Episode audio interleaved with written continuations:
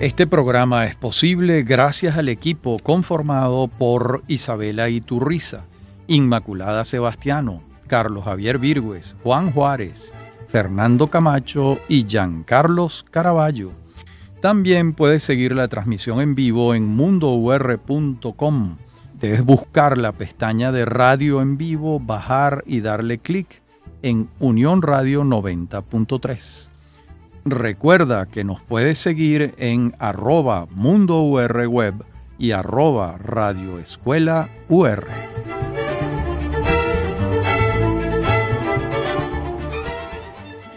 Bien, estamos en Venezolanos, un programa sobre el país y su historia. Y vamos a iniciar hoy una serie sobre la vida y obra de Juan Liscano, un venezolano excepcional que nació en 1915 y falleció en el año 2001, de tal modo que vivió 86 años. Juan Liscano Bellutini se llamaba y nació en una casa cerca de la esquina de Yaguno, eso es en la parroquia Altagracia, en Caracas, faltando minutos para la medianoche del 7 de julio del año 1915. Era hijo de Juan Liscano también, que a su vez era hijo del general Carlos Liscano, que había sido gobernador del estado Lara. Los Liscano provenían del estado Lara y este Carlos Liscano, general, había combatido junto al prócer Jacinto Lara, el, que, el epónimo del estado. El padre de Juan Liscano era abogado, escribía, había desempeñado algunos cargos públicos y se enamora de Clementina Bellutini Couturier y mm, contraviniendo la voluntad de los Bellutini, eh, finalmente se casan. Y se casan el año de 1912. Ese señor tenía 31 años y la novia tenía 28, que para la época era una muchacha ya entrada en edad, como se decía. Bien, va a nacer entonces, mm, tres años después, Juan Liscano Bellutini, un hombre que va a ser muy importante en la historia de Venezuela por diversos motivos, como iremos viendo a lo largo de este y los próximos eh, programas. Este matrimonio, Liscano Bellutini, no duró mucho, no porque tuviesen desavenencias, sino porque se murió el padre. Él falleció de un aneurisma en la aorta en el año 1918. Juan Liscano, a quien estamos biografiando, tenía apenas tres años. Y la madre pasa a ser viuda cuando apenas tiene 34 años. De modo que en su psicología, en la psique de Juan Liscano, la presencia de la madre va a ser muy importante porque es un huérfano de padre desde los tres años. De modo que casi no recordaba al padre. Y mm, el niño muy pronto va a iniciar su escolaridad. Las primeras letras las va a recibir en el colegio de los hermanos de La Salle. En esa época se usaba mm, eh, las familias de la élite caraqueña temperaban en Macuto. Cuando digo temperaban era que pasaban dos y tres meses en Macuto porque era un viaje complejo. Eh, apenas estaba desarrollándose el automovilismo en Venezuela, era un viaje en tren. Y también, mm, siendo muy, muy niño, la madre decide irse a Europa. Especialmente se van a París, Allí aprende Juan Liscano en una escuela para niños el francés, que se convierte en su primera y segunda lengua. lo hablaba de manera indiferenciada con el español. Y al tiempo regresan a Venezuela.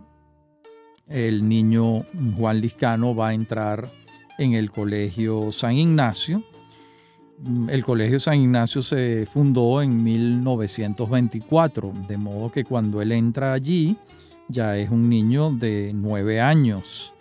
Y em, la vida de este muchacho, de este niño en camino hacia la adolescencia, va a transcurrir entre el colegio y las casas. La madre estaba de luto, pasó muchos años de luto. Eso era lo que se usaba dentro de los hogares católicos de entonces. Y él, eh, en un libro de conversaciones con Arlet Machado, que se titula El Apocalipsis según Juan Liscano, le habla de esta época y le dice Liscano a Arlet Machado lo siguiente. El primer paisaje es esa casa con sus tres patios, sus mosaicos, su cancel, sus muros pintados al óleo, sus habitaciones, la azotea que para mí suponía una gran aventura, el enorme comedor y la misteriosa sala que daba a la calle con las ventanas siempre cerradas, con su piano y los muebles como fantasmas cubiertos con tela blanca. Bueno, como vemos, se trata de una casa que no está precisamente tomada por el holgorio y la fiesta, sino más bien por el luto. Sin embargo, la madre eh, se va a enamorar y se va a casar con un médico sanitarista muy importante en su época, que fue el doctor Luis Gregorio Chacín y Triago. Eso va a ocurrir en 1929. De modo que eh, ya Juan Liscano a los 14 años va a tener un padrastro, con quien tendrá eh, con el tiempo una muy buena relación, una muy, muy buena relación. Al principio fue difícil, como suele suceder, eh, y mm, fue una relación muy, muy buena. En este caso, el mundo también va a cambiar para el joven Liscano porque se van a Europa de nuevo. Y esta vez el viaje no solo incluía al hijo mm, de la nueva pareja, sino a las hijas del médico, con quien el joven Liscano de la noche a la mañana debía entenderse como si fueran sus hermanas. Y esto creó una relación, sin embargo, muy, muy favorable. Y eh, y Triago mm, estudió medicina en Venezuela y revalidó su título en el Real Colegio de Cirujanos de Gran Bretaña y ejerció la profesión allá, incluso con gran éxito, de modo que a su regreso al país desempeñó tareas de suma importancia en el aparato sanitario del Estado venezolano. De modo que ahora regresan a Europa. Y se va ya Juan Liscano de 14 años. De modo que además se va en una circunstancia totalmente nueva. Su madre tiene un esposo. Y se establecen en Ginebra. Y allá es inscrito el joven Liscano en el Liceo Jacquard, en la ciudad de Lausanne, como interno. Y allí eh, le confiesa en el libro de conversaciones con Arlet Machado eh, que fue muy feliz en ese colegio interno porque se incorporó a un universo masculino, comenzó a jugar fútbol, comenzó a tener amigos, ya no era ese niño o adolescente encerrado en una casa oscura, ensombrecida, sino que había otro universo que se le estaba abriendo. Y allá conoció, tuvo a un profesor llamado Aurelio Jiménez, un español republicano, quien eh, le enseñó literatura y le entregó, le abrió el universo de los clásicos españoles. Empezó también además a leer a, a Salinas, a Guillén, a García Lorca. Y a este joven lo toma por completo el sueño de ser escritor. Y entonces siguió su camino de lector y llegó a las aguas de los simbolistas franceses, de Rimbaud, de Baudelaire, de los poetas malditos. De modo que tenía 15, 16 años y estaba metido dentro de unas aguas que desconocía, que eran las aguas de la literatura española y la literatura francesa. Y allí entonces le dice a Machado lo siguiente, debo decirle que si yo tuviera que cristalizar un momento de felicidad, sería la de mi permanencia en el Liceo Jacquard. El año y medio que pasé interno en esa institución me resulta inolvidable. Me enriqueció desde todos los puntos de vista. Esto es curioso, porque por lo general los alumnos que están internos tienen un pésimo recuerdo, pero en el caso del Liscano es un recuerdo de la felicidad, cosa que celebramos muchísimo. Y sin embargo va a cambiar de colegio y allí es inscrito de nuevo interno en otro colegio que queda en Normandía, que se llamaba, o se llama porque existe, l'École de Roche. Era uno de los institutos de la élite francesa. Allí ya estamos en Francia, hemos abandonado Lausanne. Y él dice que la aventura allí no fue tan satisfactoria, porque fue ubicado en un pabellón donde había pocos alumnos y comenzó a sentirse discriminado por su condición hispanoamericana, que lo llevaba a ser visto como una suerte de especie exótica, como si estuvieran observando una ave rara. De modo que eso es lo que hoy en día se llama bullying lo estaban discriminando por su condición de hispanoamericano. Eh, problemas con las autoridades del colegio no tuvo. Eh, sin embargo, hay una, eh, establece, bueno, a la vez que él estaba interno, las gemelas Chacín, las hijas de su padrastro, estaban internas también. Una de ellas había muerto y eso había dejado al, al padre en estado de alerta. Eh, y ello va a explicar un poco los hechos que voy a narrar, que son muy extraños y muy interesantes. esta anécdota merece contarse por lo extraña que es. Esta gemela sobreviviente del doctor Chacín enfermó de apendicitis y su padre entró en una situación casi de pánico porque la otra niña había muerto. Entonces cuando la jovencita iba a ser ingresada en la habitación, resultó ser que el número de cuarto era el que contrariaba las creencias supersticiosas del doctor Chacín. Y el padre casi enloqueció de los nervios y logró que a la niña la hospedaran en otra habitación. Él tenía estas eh, supersticiones mientras él pasaba la noche en esa habitación asignada con el número fatídico. Bien, la niña había sido operada de apendicitis, lo que para entonces revestía unos riesgos mayores que hoy en día, pero tampoco era algo del otro mundo. No obstante, el doctor Chacín logró que no pernoctara la niña, sino él en aquella habitación con el número fatídico y con ello él creía que la salvaba del influjo fatal del número indeseable. Bueno, pues esa misma noche el doctor falleció allí de un infarto el 10 de marzo de 1934 a los 57 años. Un caso absurdo, insólito, inexplicable. En la próxima parte del programa seguimos con la juventud de Juan Liscano. En breve continúa Venezolanos. Somos Unión Radio Cultural.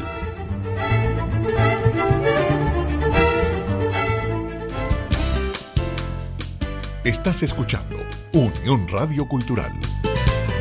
Este y otros programas de Venezolanos los puedes oír en formato podcast a través de anchor.fm. Para alguna sugerencia sobre este espacio, pueden escribirnos al correo rafaelarraiz.com y en Twitter, arroba Rafaela Somos Unión Radio Cultural.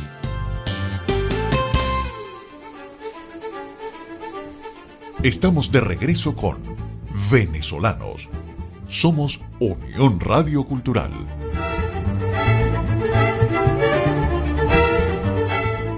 Veníamos hablando de las supersticiones del doctor Chacín y Triago y cómo falleció de un infarto en un cuarto que él consideraba que tenía un número fatídico y allí murió. La madre de Liscano vuelta a la, a la viudez y vuelta a la orfandad paterna por parte de Liscano. Bueno, eh, de modo que regresan a Caracas. Eh, ya estamos en 1934 Eh, Liscano es un muchacho de 19 años, va a entrar a estudiar Derecho en la Universidad Central de Venezuela, tiene cinco años fuera de su país y em, bueno, va entonces a tener una suerte de continuación de la vocación literaria. Muy pronto abandona los estudios de derecho. Em, la situación económica de su madre es bastante buena para la época eh, en Venezuela y el alumno liscano aburrido en la Facultad de Derecho, pues va a internarse en otras experiencias en el orden eh, literario. allí en la universidad, sin embargo, va conociendo a profesores, a otros compañeros de ruta, va a conocer a contemporáneos de él, no exactamente de su edad, pero mm, mayores que él, pero que le van a abrir las puertas. Me refiero a Antonio Arraiz, al escritor, va a conocer a Luis Emilio Gómez Ruiz, va a conocer a Miguel Acosta Saignes, va a conocer a Arturo Uslar Pietri, a Miguel Otero Silva. Estamos hablando de una ciudad pequeña. En 1934 con una universidad en la que a lo sumo habían 400 alumnos y allí Liscano va a empezar ah, a escribir, a escribir. Ha decidido mm, romper mm, con los estudios de derecho en el año 1937, abandona el hogar de la madre, rompe con los estudios de derecho, se enamora mm, de una mujer de nombre Esther Ariza, no logra eh, vivir con ella una experiencia amorosa como él quería, inspirado en la literatura de D.H. Lawrence, y se interna en el Cerro El Ávila. Ahí va a vivir en una casa de hacienda de su tío Andrés Bellutini, solitario, buscando el contacto con la naturaleza y eh, escribiendo, escribiendo. Y entonces va a leer mucho sobre todo a este autor que le abre otras puertas en la literatura. Fíjense lo que él dice de D.H. Lawrence eh, en su libro Espiritualidad y Literatura, una relación tormentosa. Dice, opuesto como era al cristianismo, se volvió hacia los pueblos antiguos, celtas, etruscos, hacia las religiones paganas, los mitos de la antigüedad, los misterios mediterráneos, los cultos animistas, los rituales de iniciación, muerte y renacimiento, los dioses oscuros de los indios mexicanos, los dioses del antiguo Egipto. Mezcló ese conocimiento con su amor a la vida, su vehemencia existencial, su pasión por la naturaleza, su respeto por la sexualidad, a la cual quería remozar en las aguas del origen, en las nupcias con el cosmos. Bueno, esta definición, este retrato que hace Liscano de D.H. Lawrence es un retrato de sí mismo. Es un retrato de sí mismo, sin la menor duda. Eh, de modo que en el modelaje de su personalidad, eh, Lawrence va a tener un, un papel importante. Y en el año 38 Liscano toma otra decisión. Ya está viviendo solo en la hacienda en el Cerro El Ávila. Ahora se va a vivir a la colonia Tobar. En 1938, por supuesto, la carretera no estaba eh, construida, la carretera del Junquito, el viaje era muy largo, se hacía a lomo de mula y allá va a vivir unos largos meses y va a escribir su primer poemario, ocho poemas, que fue publicado al año siguiente, en 1939. Hay una búsqueda lorenciana, como él decía, de la naturaleza. Va a interesarse allí por los temas de la etnomusicología. Por más que estaba en, una colonia alemana, también se va a acercar desde la colonia Tobar a los distintos campesinos que estaban en los alrededores, de modo que esa inmersión en el pueblo campesino venezolano va a comenzar a tener lugar, además de eh, su, su actitud frente al mundo. De modo que allí vamos a tener este canto a la naturaleza. Voy a leerles unos versos de esos ocho poemas que nos van a dar una idea de lo que aquel joven en 1939 está pensando. Dice, hombre de la ciudad, succionado por los miedos y los odios, atormentado por el golpe sordo de las máquinas y los chillidos de los trenes, ahogado en el lento caudal de sangre vieja, cruzando la superficie de asfalto como una sombra veloz.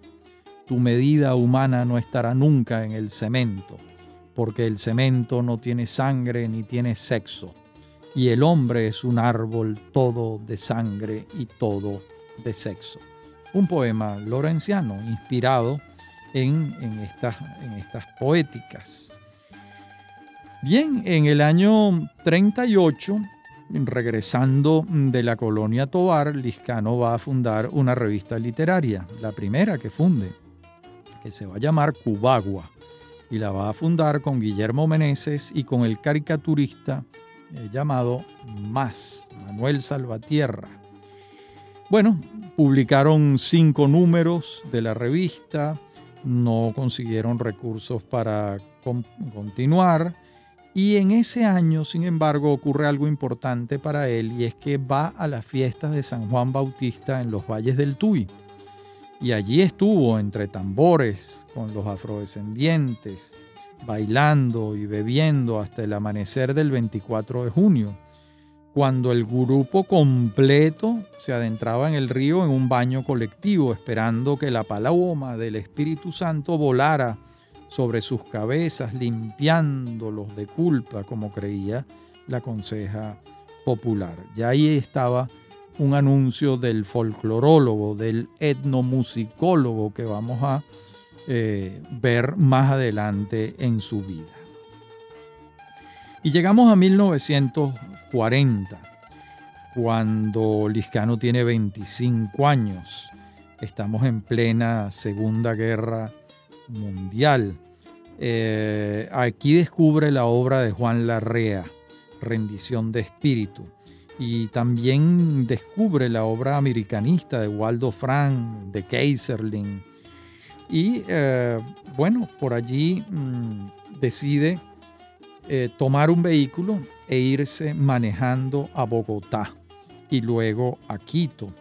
Y en el camino va grabando con una grabadora que ha adquirido, va grabando canciones, música, danzas, bailes de los pueblos que él va encontrando en el camino hacia Bogotá y luego hacia Quito, que hasta allá llegó. Estamos en 1940.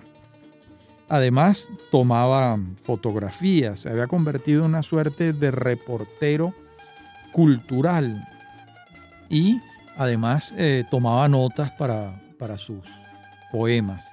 De modo que eh, aquí se va a abrir un, un gran mundo para él regresa de Quito y de este año de 1940 mm, datan los primeros encuentros de Liscano con el pintor Armando Reverón, que va a ser muy importante en su vida. Va a dormir en el castillete con Reverón, con Juanita, va a pasar temporadas allí.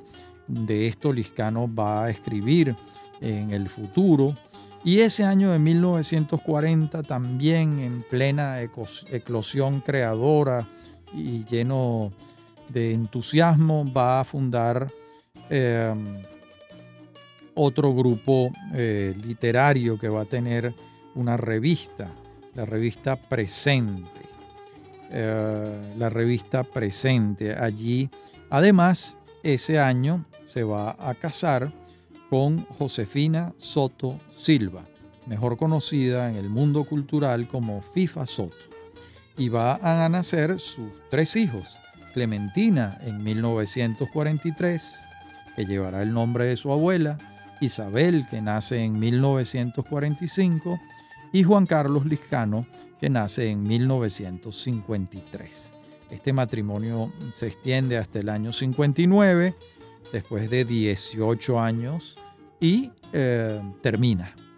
Y en la próxima parte del programa vamos a ver entonces otra etapa de la vida de Liscano en Europa. Ya regresamos.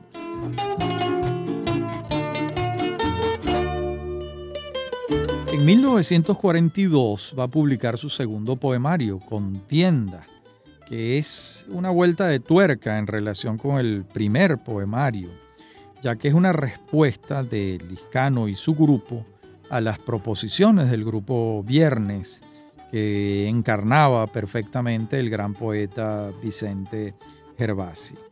De modo que aquí vamos a tener una posición eh, americana, telúrica, eh, furiosamente americana. En cambio, en el grupo Viernes había un tono cosmopolita, abierto a, a todas las tendencias del mundo. Lijano y su grupo prefieren asentar lo propiamente americano. Y en el año 43, mm, cuando mm, eh, el viejo Enrique Otero Vizcarrondo funda el diario El Nacional y su hijo Miguel Otero Silva es el jefe de redacción, el primer director del diario es Antonio Arraiz, con quien ya Liscano tenía una amistad a pesar de la diferencia de edad.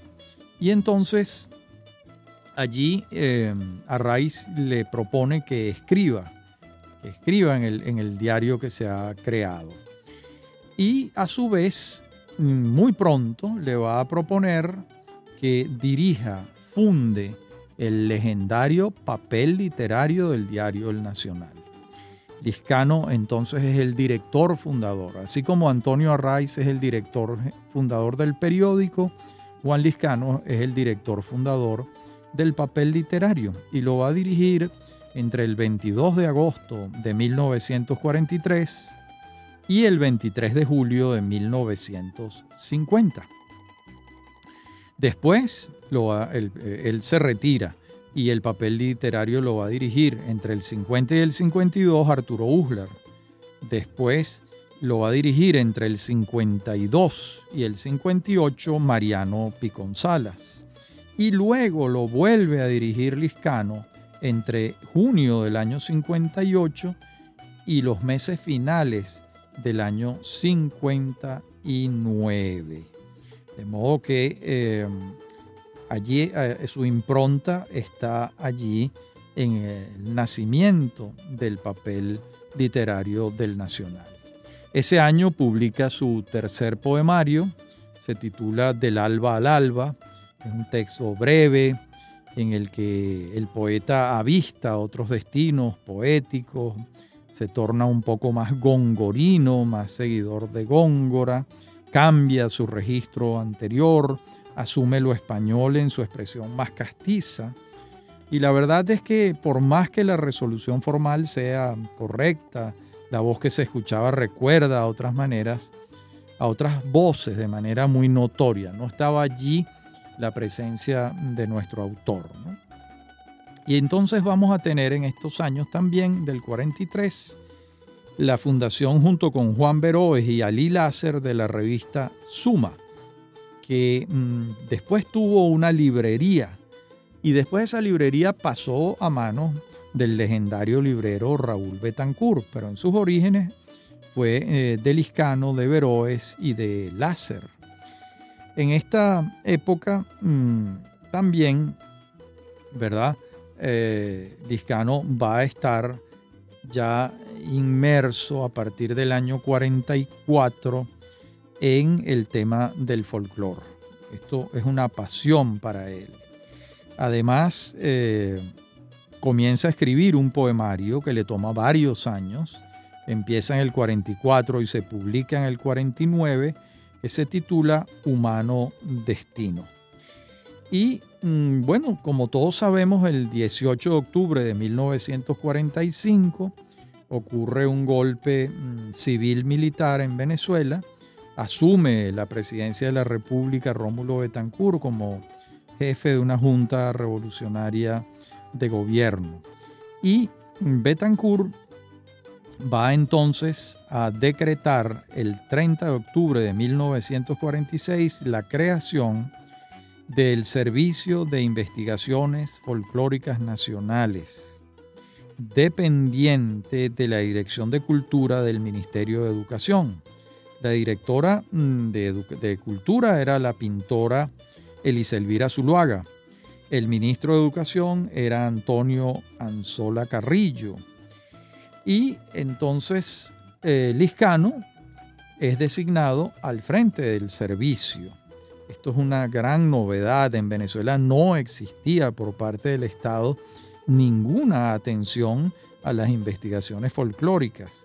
Esto lo va a fundar en Venezuela, estos estudios los va a fundar el poeta Juan Liscano, de quien venimos hablando.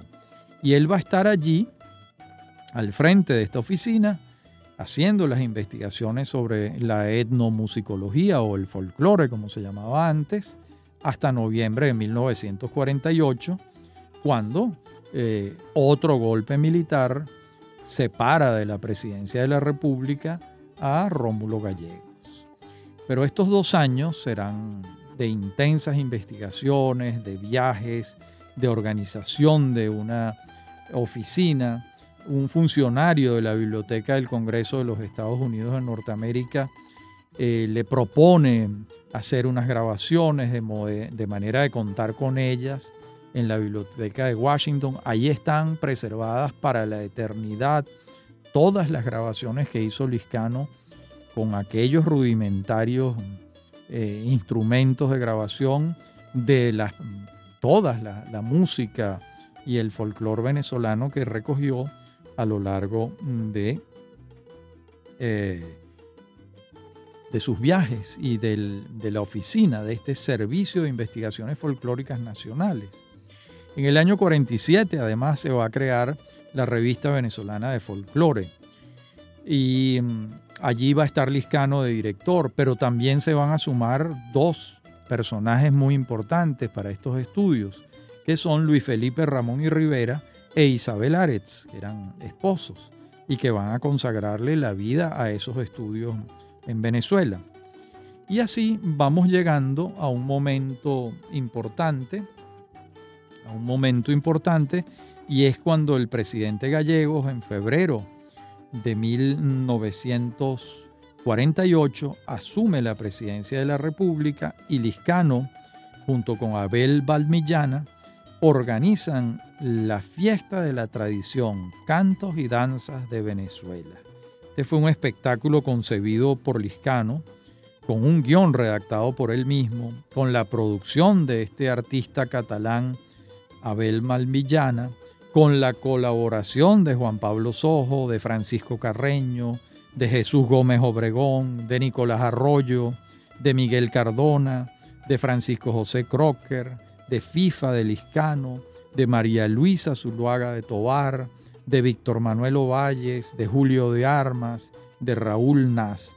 Eso fue un acontecimiento excepcional. Era la primera vez que los grupos todos los grupos de canto y danza folclóricas venezolanas se reunían en el nuevo circo de Caracas.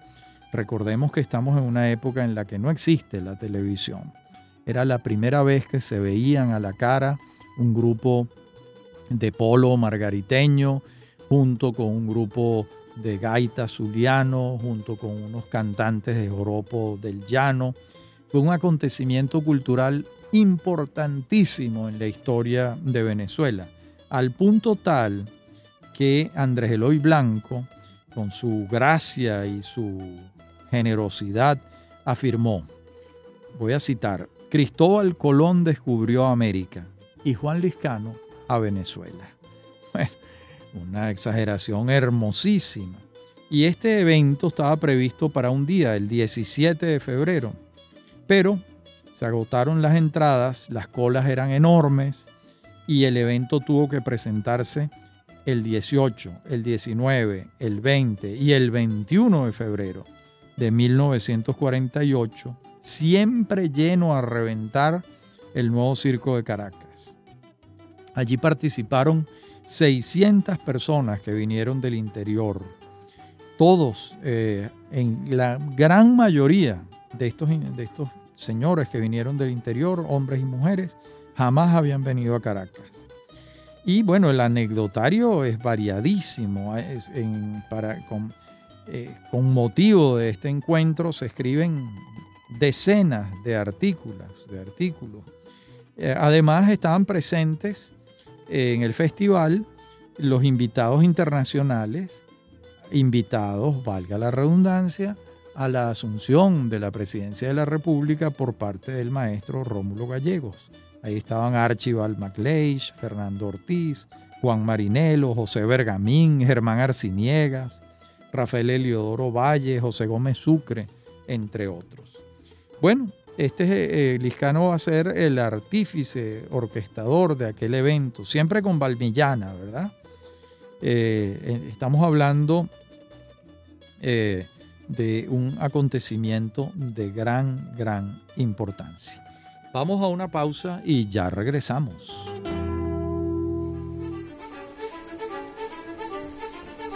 En breve continúa Venezolanos. Somos Unión Radio Cultural.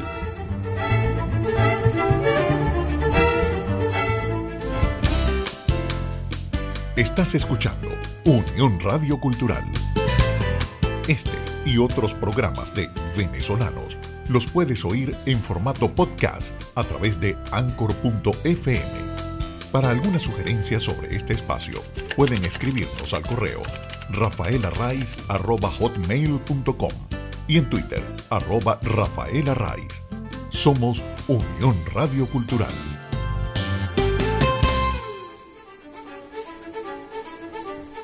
Estamos de regreso con Venezolanos somos Unión Radio Cultural.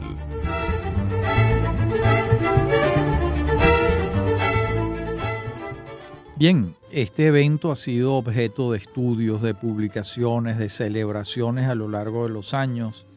De hecho, hace poco, en el año 1998, se publicó un trabajo documentadísimo. Ha sido inmensamente celebrado este acontecimiento.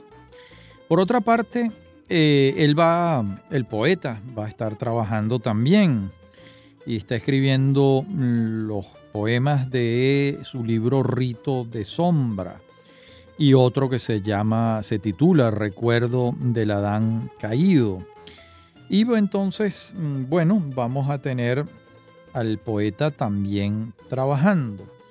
Sin embargo, pues eh, en 1949 ha comenzado eh, un gobierno militar en el 48, presidido por Carlos Delgado Chalbó.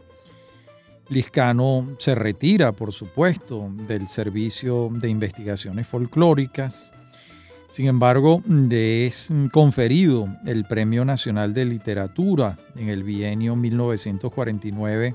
1949-1950 con un libro mm, que eh, lo anunciamos antes, que se llamaba Humano Destino.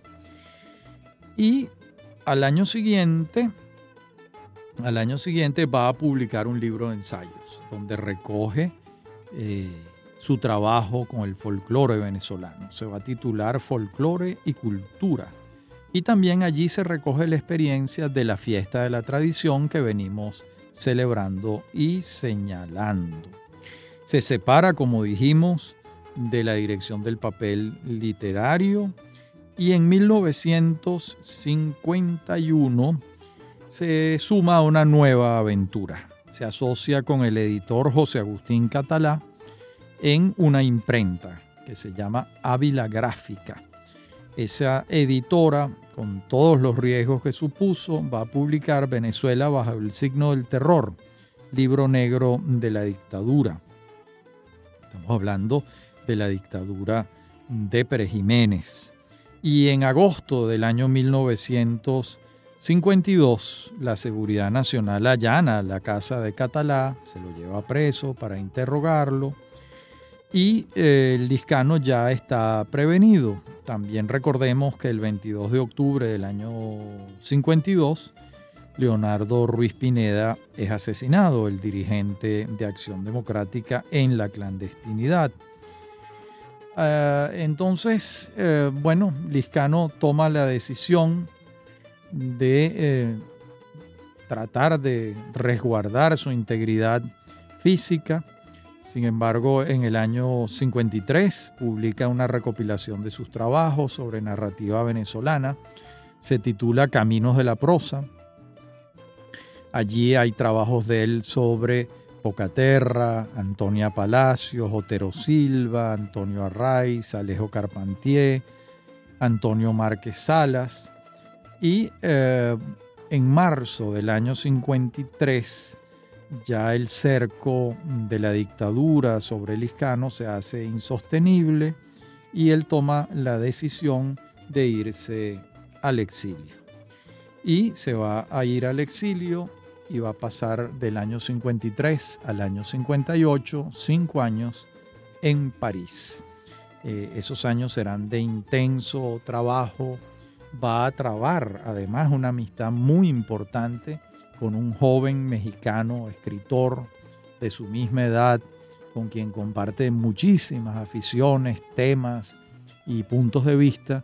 Ese muchacho mexicano de su edad se llama Octavio Paz con quien Liscano tendrá una amistad de cinco, una, amistad durante los cinco años que vivió en París. Allá, pues, eh, va a cambiarle la vida, se va con, con sus hijos, con su esposa, los Liscano Soto, y eh, bueno, también se relaciona con un grupo de venezolanos que vivían en la capital de Francia, en un exilio involuntario. Allá estaban Manuel Caballero, René Hartmann, que después se casa con Rómulo Betancourt, estaba Luis Esteban Rey, estaba Guillermo Sucre, hermano de José Francisco Sucre Figarela y de Leopoldo Sucre Figarela, estaba Regulo Pérez, estaba Jacobo Borges, estaba Luis Guevara Moreno, Mario Abreu, José María Machín, estaba Rodolfo Izaguirre, estaba Jesús Anoja Hernández, estaba Lirio Ugarte Pelayo, y allí van a él a escribir en 1953 y 54 un poemario titulado Tierra muerta de sed. Eh, está viviendo la experiencia del extrañamiento de Venezuela y en 1955 Rómulo Gallegos y su familia visitan París y se hospedan en la casa de Liscano. Allí Liscano organiza una reunión con el maestro. Eh, bueno, el maestro no quiere ver a nadie. Sabemos que el maestro Gallegos eh, no era el alma de la fiesta. Sin embargo, aceptó hacer un viaje en carro por el sur de Francia con los liscanos y juntos recorrieron los pueblos cercanos al Mediterráneo francés, la llamada Costa Azul. Em, ahí refiere Liscano que a gallegos lo dejaban un poco indiferente los templos. Em, eso le importaba menos. Eh, con frecuencia le daba hambre y comía muy bien el maestro gallegos. Ese fue un viaje que le sirvió para conocerlo muy de cerca, convivieron juntos varias semanas.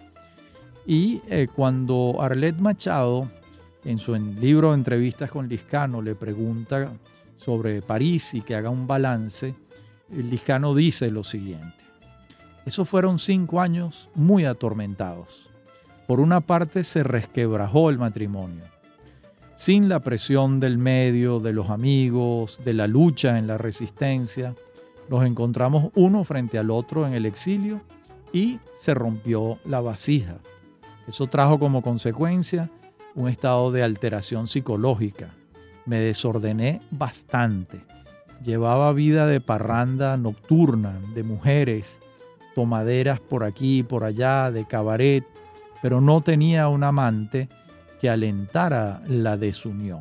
Eso le dijo Liscano a Arlet Machado. Bueno, lo cierto es que el cambio de medio contribuyó con la crisis que experimentó la pareja.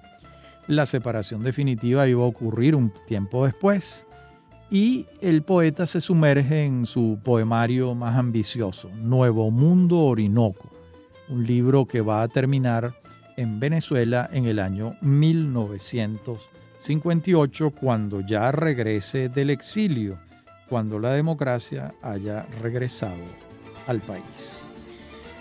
Bien, hasta aquí llegamos hoy en esta mm, revisión de la vida y obra de Juan Liscano. En nuestro próximo programa continuaremos en esta revisión somera de sus hechos fundamentales, de este intelectual venezolano de extraordinarios aportes. Hasta nuestro próximo encuentro. Como siempre, ha sido un gusto muy grande hablar para ustedes.